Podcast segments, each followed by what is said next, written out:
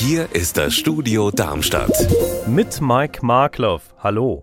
Die Staatsanwaltschaft Frankfurt hat das Büro und die Privaträume eines Richters durchsuchen lassen. Und das Ganze steht im Zusammenhang mit einem großen Verfahren der Staatsanwaltschaft in Hanau, unter anderem gegen Rechtsanwälte. Der Vorwurf Verstoß gegen das Betäubungsmittelgesetz. HR-Gerichtsreporterin Heike Borufka hat dazu recherchiert. Was hat der Richter damit zu tun? Laut Staatsanwaltschaft ist dieser Richter mit einem der beiden beschuldigten Anwälte befreundet und er soll ihm Geheimnisse verraten haben. Also das, was Richterinnen zum Beispiel bei der Urteilsfindung oder während eines Prozesses hinter verschlossener Tür besprechen.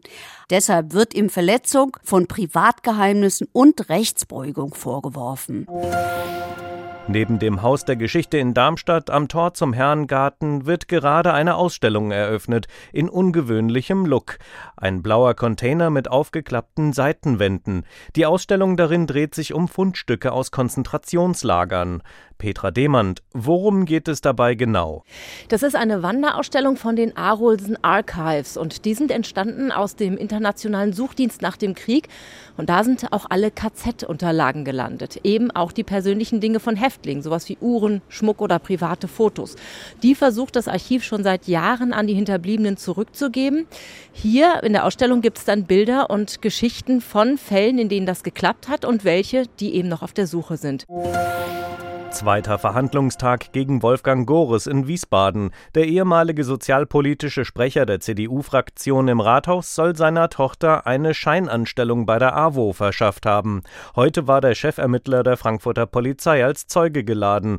Birgitta Söhling, was hat er ausgesagt? Die Frankfurter Ermittler sehen den Fall Gores als Teil der Vetternwirtschaft um die ehemalige Wiesbadener AWO-Chefin Hannelore Richter. Das wurde heute deutlich. Die Wiesbadener AWO kommt durch einen Beratungsvertrag ins Spiel. Die Ermittler sind dabei auf ein Verrechnungskonto gestoßen, über das hohe sechsstellige Beträge nach Wiesbaden geflossen sind. Über dieses Konto sind eine Vielzahl von Minijobs, Honorarverträgen und Anstellungsverhältnisse gelaufen, bei denen es sich nach Ansicht der Ermittler vielfach um Scheinarbeit handelt. Unser Wetter in Rhein-Main und Südhessen. Wolkig, aber weitgehend ohne Regen geht dieser Novembertag zu Ende. Bei Werten um 10 Grad in Bensheim-Auerbach.